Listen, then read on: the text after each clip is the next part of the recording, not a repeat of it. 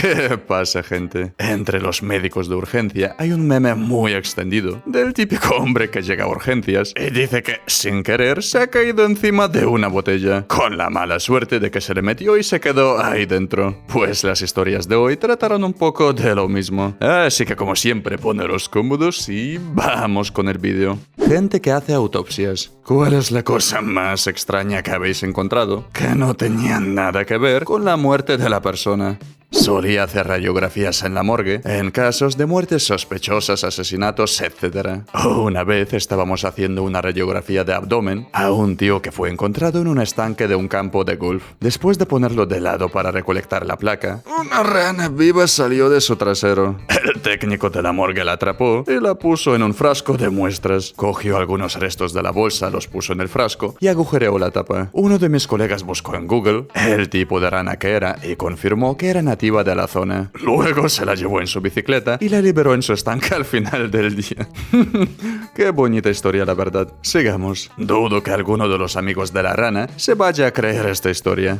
Trabajé como asistente de patología. Mi jefe encontró una vez un clavo de 15 centímetros en el muslo de un hombre. Había muerto en una obra de construcción después de un accidente, pero la herida del clavo estaba completamente curada, así que debía de llevar allí unos cuantos años. Un colega paramédico me enseñó fotos de un accidente en el que un tío llevaba una pistola de clavos por una escalera que iba hasta el tejado y accidentalmente se clavó un clavo en el bolsillo. Lo curioso es que llevaba su iPhone en el bolsillo y el clavo lo atravesó. En el hospital le sacaron una imagen para asegurarse de que no le iba a dañar alguna arteria antes de extraer el clavo. Llegué a trabajar en un laboratorio de cadáveres. La gente donaba sus cuerpos a la ciencia y nosotros los dividíamos en diferentes partes, según lo que quisieran los hospitales, las facultades de medicina o los investigadores. La mayoría de los tejidos se destinaban a prácticas quirúrgicas. Por ejemplo, un torso se enviaba para prácticas de cirugía de la columna vertebral, una pierna para prácticas de prótesis de rodilla, etc. Una vez tuvimos un donante que murió durante una cirugía. Encontramos un par de tijeras muy grandes dentro de él. También tuvimos muchos donantes con indicios de cáncer, como tumores en todos los pulmones, pero que no tenían antecedentes médicos de cáncer. Encontramos muchos órganos anormales o agrandados. Una vez extrajimos un hígado de 15 kilos de un hombre y también encontramos riñones en herradura, dos riñones fusionados en una persona. La madre de los miembros de una banda criminal del Reino Unido murió de un ataque al corazón durante un asalto a su casa cuando ella tenía 87 años de edad. Otra banda había rompido en busca de drogas y dinero. Hubo signos de asalto, pero las circunstancias requerían un examen completo para asegurarse de que no había ocurrido nada sospechoso. Durante la autopsia se encontraron dos onzas de sustancias tóxicas en su trasero.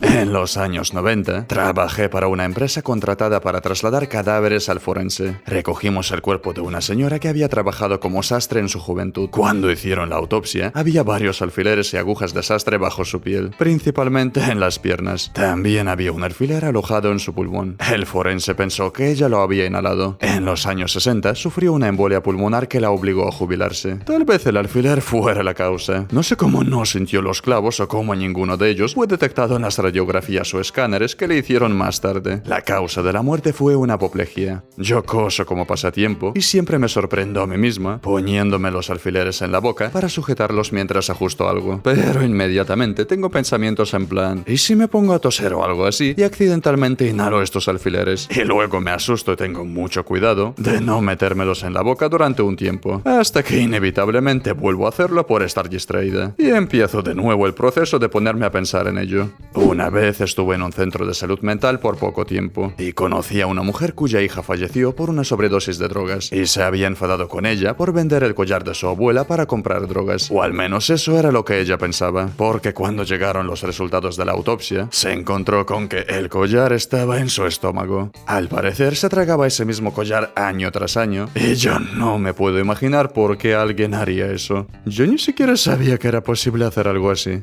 Cuando era estudiante, vi la autopsia de un hombre que se había ahorcado. Cuando comprobamos las arterias principales del corazón, tenía una enorme obstrucción. Básicamente, estaba a punto de tener un gran ataque al corazón. Así que probablemente habría muerto de todos modos. Lo siento, es muy triste. Uno de los principales síntomas de un ataque al corazón es la sensación de fatalidad inminente. Me hace preguntarme si esa fue la gota que colmó el vaso. Y si realmente hubiera muerto más tarde ese mismo día del ataque al corazón. rollos de billetes de dólar dentro de una persona. Los saqué y dejé que se secaran, para luego dárselos a su familia junto con el resto de sus pertenencias. Así que lavaros las manos después de manipular dinero. Puedes encontrar con cosas anormales más comunes, como bazos de más, uréteres de más, tumores inesperados y objetos extraños que han sido tragados. Había un tío que se llevó el récord al tener dentro de su cuerpo más de 6 dólares en monedas. La que gana es la persona que tenía un rotulador en la vejiga con la tapa puesta. A mí me tocó explicarle al médico residente y al asistente de laboratorio lo que habíamos encontrado.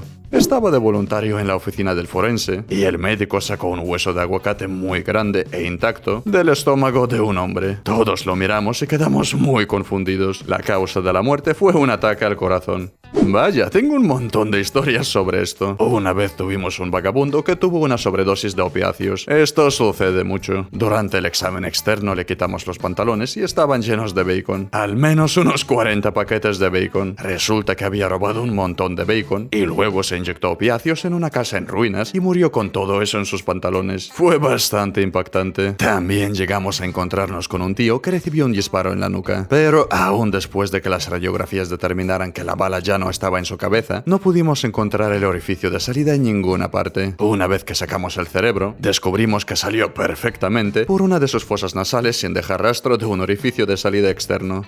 Mientras completaba la reparación post-autopsia de un hombre, encontré un cazo de plástico metido debajo de las costillas. Probablemente lo dejó algún pobre técnico de autopsias, al que le gritaron por perder el cazo bueno de la empresa. Me ofrecía devolverlo al forense, pero nunca contestaron mis llamadas. ¿Para qué sirve un cazo en las autopsias? Se utiliza para recoger las acumulaciones de líquido, derrames para una jarra de medición. Una persona con insuficiencia cardíaca puede acumular líquido en sus cavidades pleurales, alrededor de los pulmones, por ejemplo, y a veces llega a ser varios litros. No diría necesariamente que es una cosa rara, pero una vez, durante una autopsia, yo justo acababa de poner el cuerpo en la mesa, boca abajo, y la persona tuvo una explosión de caca. Por suerte el médico que estaba a su lado se movió a tiempo. De lo contrario, se habría llenado todo de caca. No creíamos que fuera a detenerse nunca. Se sintió como una eternidad. Yo no estoy muerto, pero había estado estreñido durante nueve días en el hospital. Y me llevaron para otra operación y según mi enfermera, hice caca por todas partes cuando me aplicaron la anestesia. Me gusta que hayas tenido que aclarar que no estás muerto. Hace cinco años, en una autopsia que presencié, se dijo que el paciente había muerto por complicaciones postquirúrgicas de una colostomía. La infección llevó a la sepsis y terminó en un fallo de múltiples órganos. Cuando comenzaron el examen y vieron lo que había, encontraron unas pinzas quirúrgicas que habían quedado atrás y a las que se le atribuyeron la causa de la infección por lo escondidas que estaban. Desconozco lo que pasó después, pero sin duda el caso se remitió a los directores del hospital. Como si no tuviera ya miedo a la cirugía. Esto lo hace mucho peor. Uno pensaría que si alguien sufriera una infección tan terrible después de una cirugía, el equipo médico haría todo lo posible, incluso tomar radiografías, para tratar de averiguar cómo ayudarle. Y también cubrir sus propios intereses después de la cirugía. En mi caso no se trata de una autopsia, pero trabajo en un laboratorio de patología y recibimos todas las partes que se extraen de un ser humano durante la cirugía. Tumores, lunares, apéndices, piedras, riñón, vejiga, vesícula biliar, etc. Un día se extrajo una piedra grande, larga y cilíndrica del miembro de un hombre. Tuvimos que descomponer el cálculo en sus componentes químicos para saber de qué estaba hecho principalmente, es decir, de calcio. Así que pusimos esta piedra que encontramos en una solución específica y mientras se disolvía nos dimos cuenta de que había algo en el centro. Era una tapa de un bolígrafo Bic. Esto lo digo como alguien que tiene ocasionalmente pequeñas piedras en el riñón. Eso sí que debe doler, tío. Uno de los cadáveres con los que aprendimos en la facultad de medicina tenía el nervio ciático pasando de alguna manera por el medio del músculo piriforme. No estaba fusionado con el lado del músculo a través de una cicatriz, sino que pasaba justo por el medio del músculo. Su historial médico era desconocido, pero esperábamos que el dolor del nervio ciático estuviera probablemente en la lista. Pienso en él cuando un paciente no responde a los tratamientos típicos para diversos casos. A veces las personas están constituidas de forma diferente a los demás y tienes que pensar de forma diferente para averiguar qué está pasando. Al parecer este fenómeno no es tan raro, lo que podríamos haber aprendido en su momento, pero definitivamente recuerdo haber mirado el nervio que pasaba por el medio del músculo y haber pensado, ¿qué demonios? Eso no era algo que creyera posible antes de verlo por mí mismo. Un saludo a todos los que han regalado sus cuerpos a la ciencia.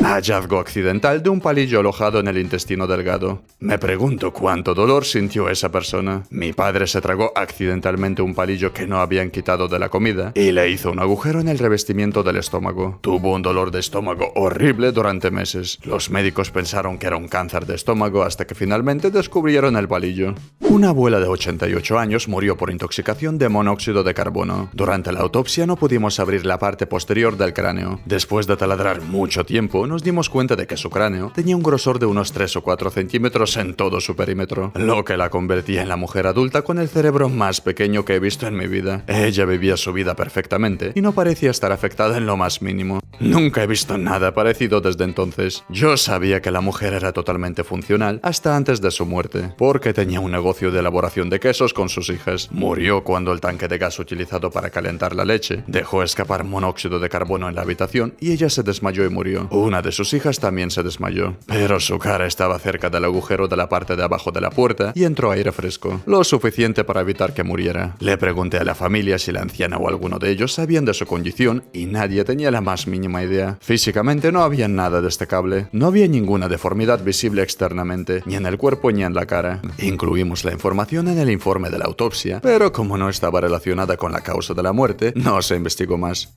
Hablé con una patóloga en una conferencia durante su formación en la oficina de médicos forenses. Estaban haciendo una autopsia a un cuerpo que fue encontrado junto a un río. Le hicieron un tag y algo raro se veía en su tripa. Cuando lo abrieron, su estómago se movió y era una serpiente que se había metido dentro de su cuerpo. Golpeó y mordió a uno de los técnicos antes de que se dieran cuenta de lo que estaba pasando. Esto me recuerda cuando leí la sala de autopsias número 4. Es un relato corto de Stephen King. Básicamente, un tío es mordido por una serpiente que lo deja completamente paralizado. Y todos piensan que está muerto. Finalmente encuentran la marca en el interior de su muslo. La serpiente salió de sus pantalones y golpeó a alguien. Pero el hombre se quedó tumbado y escuchó toda la preparación que hacía el personal médico. A punto de abrir su caja torácica. Una historia espeluznante, la recomiendo muchísimo.